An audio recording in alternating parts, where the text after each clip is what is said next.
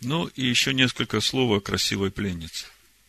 Живя в этом мире, мы находимся под сильным давлением материального. И вот это материальное, оно просто хочет поглотить нас. Послание Иоанна во второй главе с 15 стиха апостол Иоанн говорит, не любите мира, не того, что в мире. Кто любит мир, в том нет любви отчи. Вот скажите мне, что значит любить мир, что значит не любить мир? О чем речь идет? Что мне не надо любить эти красивые деревья? Что мне не надо радоваться этим чудесным облакам, этому солнцу, этому воздуху, этому морю, этих животных, которых Бог сотворил? Что мне это не надо любить? О чем Иоанн говорит? Что значит не любить мира, не того, что в мире? То есть, все, что Бог сотворил – через это Бог себя являет, и мы не можем это не любить. Мы видим, как величественен Бог, потому что мы видим, как красиво все, что Он сотворил. Что же значит не любить мира? Апостол Иоанн говорит, ибо все, что в мире, похоть плоти, похоть очей и гордость житейская, не есть от Отца, но от мира сего.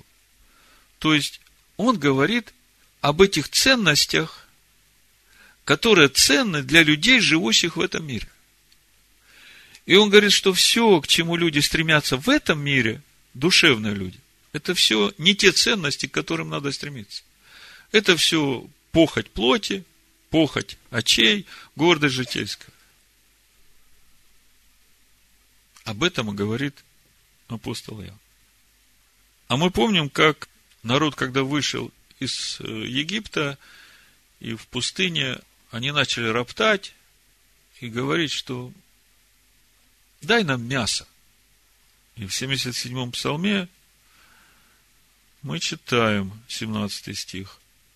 Но они продолжали грешить перед Ним и раздражать Всевышнего в пустыне. Искушали Бога в сердце своем, требуя пищи по душе своей. То есть, то, что им в Египте нравилось, к чему они привыкли, да, вот они этого требовали. Ну, прочитаю дальше. И говорили против Бога, и сказали, может ли Бог приготовить трапезу в пустыне? Вот он ударил в камень, потекли воды, и полились ручьи. Может ли он дать хлеб? Может ли приготовить мясо народу своему? Господь услышал и воспламенился гневом, и огонь возгорелся на Якова. Гнев подвигнулся на Израиля. За то, что не веровали в Бога и не уповали на спасение его. Он повелел облакам свыше и отверз двери неба и одождил на них манну в пищу, и хлеб небесный дал им. Хлеб ангельский ел человек, послал он пищу до сытости. Он возбудил на небе восточный ветер и навел южной силой своей, и как пыль одождил на них мясо. И как песок морской птиц пернатых, то есть очень много. Поверх их среди стана их, около жилищ их, и они ели и присытились, и желаемое ими дал им. И вот 30 стих. Но еще не прошла прихоть их, еще пища была в устах их, гнев Божий пришел на них, и убил тучных их, и юношей Израилевых не зложил. Все, что в мире, похоть плоти, похоть очей, гордость житейская. Если ты будешь гоняться за этим, и ты будешь э, очень желать этого, Бог тебе даст. Получишь все выше крыши, как песок одождит. Но еще это будет на зубах твоих, ты еще не даешь это. Начнется язва, поражение придет. Поэтому все эти красавицы-пленницы в этом мире, это всего лишь проверки для тебя. Как только увидишь такую, радуйся. Искушение для испытания твоего. Вы знаете, есть такая опасность. Вот вроде красивая, но она пленница. И ты думаешь, что эту пленницу ты контролируешь. Но когда ты начинаешь с этой пленницей иметь взаимоотношения, то заканчивается тем, что она уже тебя контролирует. И тогда ты теряешь двойную часть своего наследства. Значит, наш месяц, шестой месяц, время большой войны с дурным началом, время окончательного обрезания нашего сердца. Второзаконие, 10 глава, с 12 стиха об обрезании. Итак, Израиль, чего требует от тебя Адонай Всесильный твой? Только того, чтобы ты боялся Господа Бога твоего, ходил всеми путями Его, любил Его и служил Господу Богу твоему от всего сердца твоего и от всей души твоей, чтобы соблюдал заповеди Господа и постановления Его, которые сегодня заповедую тебе, дабы тебе было хорошо. Вот у Адоная Всесильного твоего небо и небеса небес, земля и все, что на ней. Но только отцов твоих принял Адонай и возлюбил их, и избрал вас, семя их после них из всех народов, как ныне видишь. Итак, обрежьте крайнюю плоть сердца вашего, и не будьте впредь жестоковыми. Ибо Господь Бог ваш есть Бог богов и владыка владык, Бог великий, сильный и страшный, который не смотрит на лица и не берет даров, который дает суд сироте и вдове и любит пришельца, и дает ему хлеб и одежду. Любите и вы пришельца, ибо сами были пришельцами в земле египетской.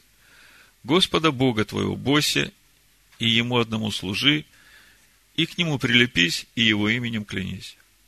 Он хвала твоя, он Бог твой, который сделал с тобой те великие и страшные дела, которые видели глаза твои. В семидесяти душах пришли отцы твои в Египет, а ныне Господь Бог твой сделал тебя многочисленным, как звезды небесные. Итак, обрежьте крайнюю плоть сердца вашего, и не будьте впредь жестоковыйны. Послание евреев, 4 главе, в 10 стихе написано. Ибо кто вошел в покой его, тот и сам успокоился от дел своих, как и Бог от своих. Итак, постараемся войти в покой оной, чтобы кто по тому же примеру не впал в непокорность. Ибо Слово Божие и действенно, и острее всякого меча обоюдоострого, оно проникает до разделения души и духа, составов и мозгов, и судит помышления и намерения сердечные. И нет твари сокровенной от него, но все обнажено и открыто пред очами его. Ему дадим отчет. Так скажите мне, кто же обрезает сердце? Слово обрезает, да. А кто берет этот скальпель и обрезает? Я. Амен. Амен. Если не выходишь на войну, то нет смысла говорить и о победе. Ну, в заключение вернусь к названию проповеди. Как проповедь называется, помните? Богу все возможно. То есть, вся война наша за то, чтобы Бог был в нас. И это война с нашим греховным телом плоти, чтобы все помыслы наши, все желания, чувства наши, все пленить в послушание Машеху. Когда мы читали Дворим восьмую главу, седьмого стиха там написано, «Ибо Господь Бог твой ведет тебя в землю добрую, в землю, где потоки вод, источники и озера выходят из долин и гор, в землю, где пшеница, ячмень, виноградные лозы, смоковницы гранатовые деревья, в землю, где масличные деревья и мед, в землю, в которой без скутости будешь есть хлеб твой и ни в чем не будешь иметь недостатка, в землю, в которой камни железа, и из гор которой будешь высекать медь. И когда будешь есть и насыщаться, тогда благословляй Господа Бога твоего за добрую землю, которую Он дал тебе. Берегись, чтобы ты не забыл Господа Бога твоего, не соблюдая заповедей Его, и законов Его, и постановления Его, которые сегодня заповедую тебе. Когда будешь есть и насыщаться, и построишь хорошие домы, и будешь жить в них, и когда будет у тебя много крупного и мелкого скота, и будет много серебра и золота, и всего у тебя будет много, то смотри, чтобы не надмилось сердце твое, И не забыл ты Господа Бога твоего, который вывел тебя из земли египетской, из дома рабства, который провел тебя по пустыне великой и страшной, где змеи, василиски, скорпионы, места сухие, на которых нет воды, который источил для тебя источник воды из скалы гранитной.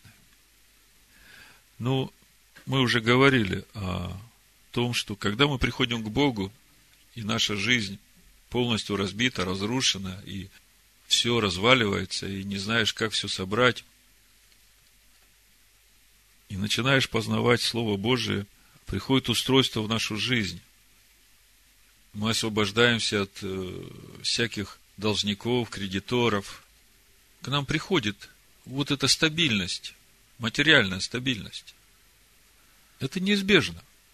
Когда человек послушен Богу и делает все, как говорит Бог, Бог заботится о том, чтобы у человека было все необходимое для жизни и благочестия. Но вот тут вот очень скользкий момент начинается. Когда всего будет у тебя много, к чему ты будешь прилагать свое сердце? Вот если мы посмотрим разговор Иешуа с этим богатым юношей, на первый взгляд можно увидеть э, полное противоречие с тем, что говорит Тора, с тем, что говорит Иешуа. Помните, Иешуа говорит, хочешь быть совершенным, пойди продай имение твое, раздай нищим, и будешь иметь сокровища на небесах, и приходи и следуй за мной. То есть, на первый взгляд, мы видим, что Казалось бы, мы следуем за Машехом Иешуа, и устройство приходит в нашу жизнь. А Иешуа говорит, продай все и следуй за мной. Как это все вместе сложить? Как бы непонимание приходит. Ну, начнем давайте читать с 16 стиха Матвея 19 главу. Вот некто, подойдя, сказал ему – Учитель благий, что сделать мне доброго, чтобы иметь жизнь вечную? Он же сказал ему, что ты называешь меня благим? Никто не благ, но только один Бог. Если же хочешь войти в жизнь вечную, соблюди заповеди. Говорит ему, какие? Ишуа сказал, не убивай, не прелюбодействуй, не кради, не лжесвидетельствуй. Почитай отца и мать и люби ближнего твоего, как самого себя. Юноша говорит ему, все это сохранил я от юности моей, чего еще не достает мне. Ну, до этого места как бы все понятно. Хочешь войти в жизнь вечную, соблюдай заповеди. Ишуа сказал ему, если хочешь быть совершенным, пойди, продай имение твое, раздай нищим, будешь иметь сокровища на небесах, приходи и следуй за мной. Услышав слово сие, юноша отошел с печалью, подчеркните, с печалью, потому что у него было большое имение. В греческом написано «имеющие приобретения многие». Ишуа же сказал ученикам своим, «Истинно говорю вам, что трудно богатому войти в Царство Небесное. И еще говорю вам, удобнее верблюду пройти сквозь игольные уши, нежели богатому войти в Царство Божие». Услышав это, Ученики его весьма изумились и сказали, так кто же может спастись? А Ишуа, возрев, сказал им, человеком это невозможно, Богу же все возможно. Вот здесь пока немножко остановлюсь. Есть путь совершенства.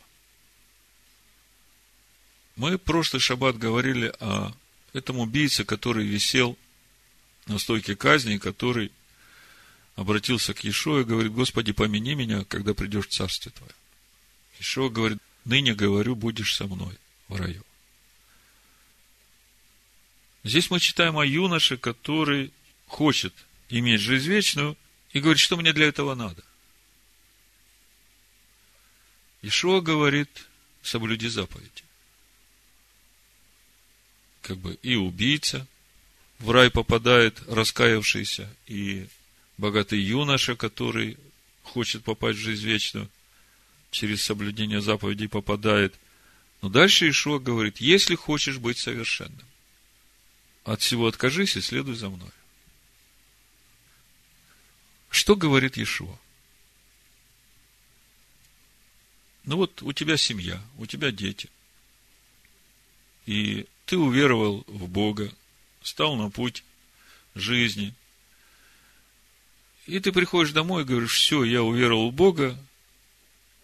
Машех Ешо мне говорит, что мне надо все продать, раздать бедным. И я буду следовать за Ишуа. Ну, как это получается? Детей на улицу? Как я их буду воспитывать? Как я буду подавать им пример? То есть много вопросов возникает, и когда начинаешь смотреть дальше, что говорит Новый Завет, вот у Тимофея, да, 1 Тимофея, 5 глава, 8 стих читаем. Если же кто о своих, и особенно о домашних, не печется, тот отрекся от веры и хуже неверного.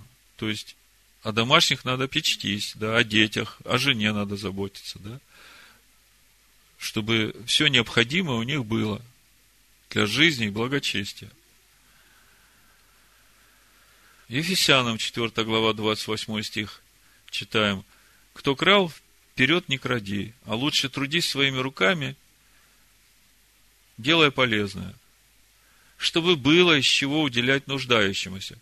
Ну, если ты уже все раздал сегодня, да, а у тебя впереди еще целая жизнь, то из чего ты будешь уделять нуждающемуся? Первое Фессалоникийцам, четвертая глава. Давайте откроем, посмотрим еще одно место. Ну, с девятого стиха. 1 Фессалоникийцам, 4 глава, с 9 стиха. О братолюбии же нет нужды писать к вам, ибо вы сами научены Богом любить друг друга. Ибо вы так и поступаете со всеми братьями по всей Македонии. Умоляем же вас, братья, более преуспевать и усердно стараться о том, чтобы жить тихо, делать свое дело – работать своими собственными руками, как мы заповедовали вам, чтобы вы поступали благоприлично перед внешними и ни в чем не нуждались. Вот если эти все места вместе сложить, то начинаешь понимать, что трудиться все-таки надо, заботиться о ближних своих надо, и еще надо заботиться о том, чтобы было из чего уделять и нуждающимся, и при этом сам ни в чем не нуждался, и еще чтобы прилично выглядел перед внешними. И самое главное, о чем надо заботиться, чтобы во всем этом ты ходил путями Бога, и чтобы возрастал в Царстве Бога.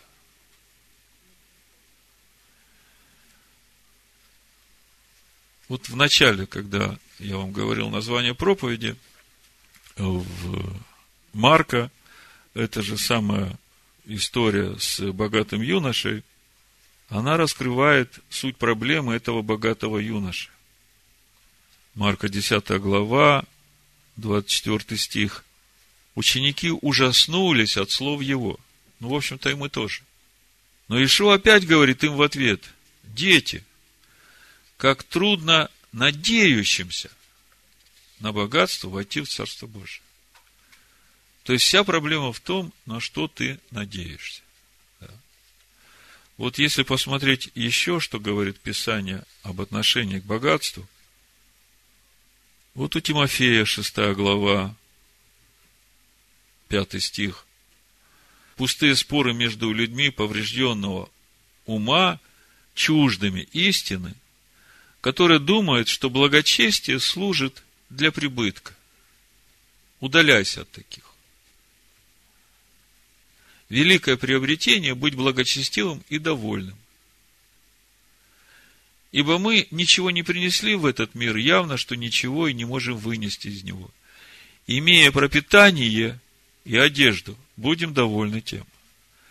А желающие обогащаться впадают в искушение и в сети во многие безрассудные и вредные похоти, которые погружают людей в бедствие и пагубу. Вот она, эта красивая пленница, о которой я вам говорил вначале. Бог тебе дает все необходимое. Ты вошел в обетованную землю, пришло устройство в твою жизнь. Ты приносишь десятины Господу, а Всевышний говорит, испытай меня в этом и посмотри, как я открою для тебя небесные окна и залью для тебя благословение до избытка. То есть, по-любому мы видим, когда человек становится на путь Господень, посвящает свою жизнь Всевышнему, то Всевышний заботится о нем и изливает свое благословение, приходит в его жизнь и устройство, и он ни в чем не нуждается. Но вот тут вот, вот этот очень опасный момент в жизни человека, когда похоть плоти, похоть очей, гордость житейская начинает смотреть, что в этом мире ценно, и начинает за этим гнаться. А для того, чтобы это получить, значит, надо больше денег зарабатывать. И вот тут начинаются проблемы. Вот эта красивая пленница, которую ты взял в плен, ты уже становишься ее пленником. Великое приобретение – быть благочестивым и довольным. А желающие обогащаться впадают в искушение и в сети во многие безрассудные и вредные похоти, которые погружают людей в бедствие и пагубу. Ибо корень всех зол есть сребролюбие, которому, предавшись, некоторые уклонились от веры и сами себя подвергли многим скорбям. Вот он, где корень всех злол. Сребролюбие. Это Тимофея, 6 глава, 10 стих. Ты же, человек Божий, убегай сего и преуспевай в правде, благочестии, вере, любви, терпении, кротости – подвязайся добрым подвигом веры. Держись вечной жизни, к которой ты призван, и исповедал доброе исповедание перед многими свидетелями. Вот что самое главное для человека, ставшего на путь жизни. Перед Богом все животворящим, и перед Машехом Иешуа, который засвидетельствовал перед Понтием Пилатом доброе исповедание, завещеваю тебе. Соблюсти заповедь чисто и неукоризненно – даже до явления Господа нашего Ишуа Машеха, которого в свое время откроет блаженный и единый сильный царь царствующих и Господь господствующих, единый имеющий бессмертие, который обитает в неприступном свете, которого никто из человеков не видел и увидеть не может, ему честь и держава вечная. Аминь. И дальше 17 стих.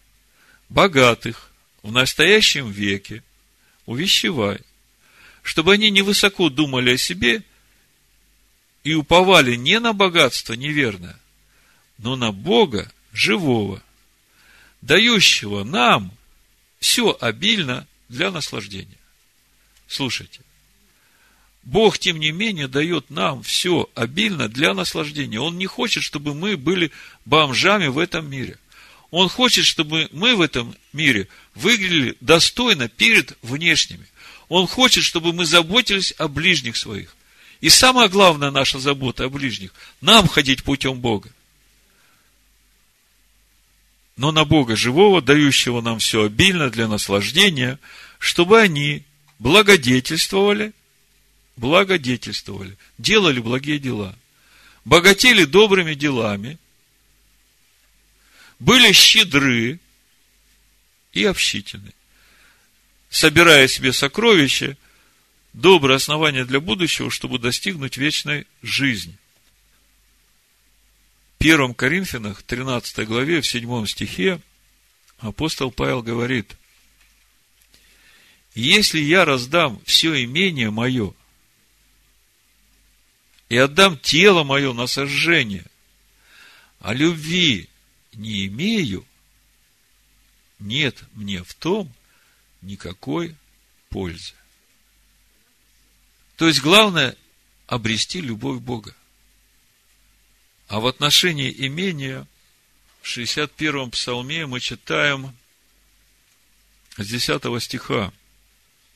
Сыны человеческие – только суета. Сыны мужей – ложь. Если положить их на весы, все они вместе, легче пустоты. Не надейтесь на грабительство – и не тщеславьтесь хищением. Когда богатство умножается, не прилагайте к нему сердце. Сердце ваше не прилагайте к богатству. Корень всех зол – сребролюбие. А богатство этого мира, деньги, золото там все, это неправедное богатство. Есть праведное богатство. Это премудрость Божия. Это то золото, которое течет из учения Машеха Иешуа. У Экклезиаста, 5 глава, с 17 стиха написано, вот еще, что я нашел доброго и приятного. Если пить и наслаждаться добром во всех трудах своих, какими кто трудится под солнцем, во все дни жизни своей, которые дал ему Бог, потому что это его доля. Трудиться своими руками и наслаждаться от того труда, который ты делаешь. И это тебе даст и пропитание, и питье. 18 стих. И если какому человеку Бог дал богатство и имущество, Бог дал, и дал ему власть пользоваться от них и брать свою долю, послушайте, Бог дал богатство и имущество, и дал власть ему пользоваться, потому что там есть такие, которым Бог и не дает этим пользоваться. А тут, если Бог дал пользоваться, то это не значит, что ты всем должен пользоваться. Ты можешь только брать свою долю, именно столько, сколько тебе нужно для того, чтобы жить благочестиво в этом мире. Если какому человеку Бог дал богатство и имущество и дал ему власть пользоваться от них и брать свою долю, и наслаждаться от трудов своих, то это дар Божий. Недолго будут у него в памяти дни жизни его, потому Бог и вознаграждает его радостью сердца его. То есть, если все это вместе сложить, мое понимание на сегодня, Бог не хочет, чтобы мы были бомжами. И Бог не хочет, чтобы мы сердце свое прикладывали к этому богатству неправедному. В первом послании к Коринфянам, шестой главе, апостол Павел говорит, все мне позволительно, но не все полезно. Все мне позволительно, но ничто не должно обладать мною. То есть, не прилагай своего сердца к этому богатству, когда оно умножается. Твое сердце всегда должно быть свободно для Господа. Ишуа говорит, не заботьтесь и не говорите о том, что нам есть и что пить и во что одеться. Потому что всего этого ищут язычники, потому что Отец ваш Небесный знает, что вы имеете нужду во всем этом. Ищите же прежде Царство Божие и правду Его. Вот что главное. Ищите же прежде Царство Божие и правду Его. Это все приложится вам. Пребывает в твоем доме присутствие Бога. Объединяет ли тебя и твою жену и твоих детей любовь Бога? Если ты даже раздашь все имение свое, и тело свое отдашь на сожжение, а любви нет, присутствия Бога нет, то это все тебе не поможет, потому что Богу все возможно. Мы знаем, что Богу все возможно, Он и небеса, и землю, все сотворил, и все собой животворит. Но здесь Ишо говорит о том, что Богу, живущему в тебе, все возможно. И именно благодаря Богу, живущему в тебе, ты достигнешь Царства Небесного. Об этом Ишо говорит. С вашего позволения я дам микрофон Науму. Наум хочет несколько слов добавить к разговору нашему на эту тему. Один мудрый человек, э, это 30 глава притч, сказал такие слова, обращаясь ко Всевышнему. Суету и ложь удали от меня. Нищеты и богатства не давай мне. Питай меня насущным хлебом дабы присытившись, я не отрекся от тебя и не сказал, кто Господь. И чтобы, обеднев, не стал красть, употребляя имя Бога моего в суе. Все знали мудрецы. Я вам сейчас коротко расскажу одну притчу. Я, наверное, несколько раз рассказывал про испанского короля и его министра. Значит, Он, значит, был еврей, э, служил у испанского короля министром. И поскольку он вел свои дела честно, то злопыхатели много раз пытались его э, подставить, но ничего не получалось. И вот один раз, как вот у Даниила примерно, они предложили э, этому испанскому королю такую вещь.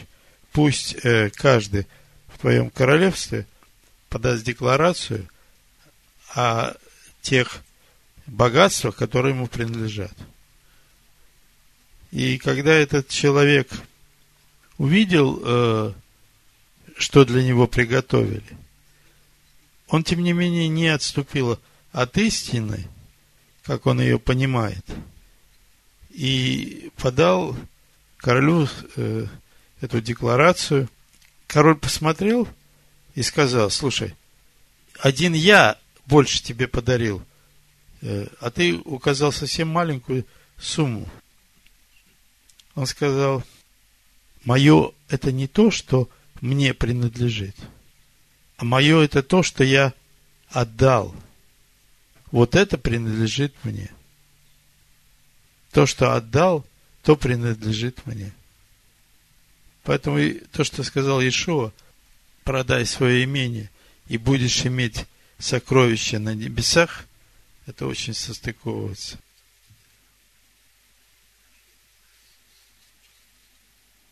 Теперь давайте вернемся в 19 главу Матвея, к этому разговору Иешуа со своими учениками, и прочитаем дальше, что он там говорит.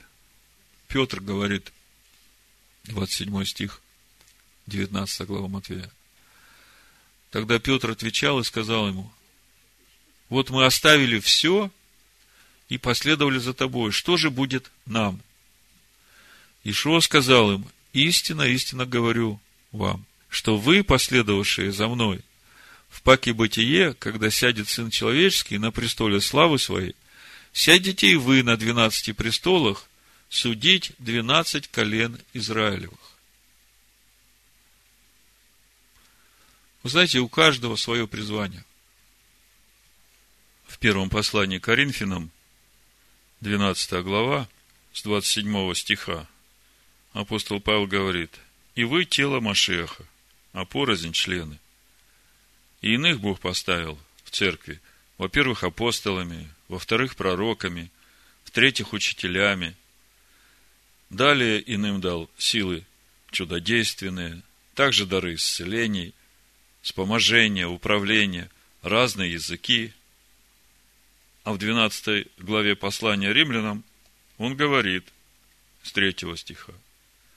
По данной мне благодати всякому из вас говорю, не думайте о себе более, нежели должно думать, но думайте скромно по мере веры, какую каждому Бог уделил. Ибо как в одном теле у нас много членов, но не у всех членов одно и то же дело, так и мы многие составляем одно тело в Машехе, а порознь один для другого члены. И как по данной нам благодати имеем различные дарования, то имеешь ли пророчество? Пророчествуй по мере веры.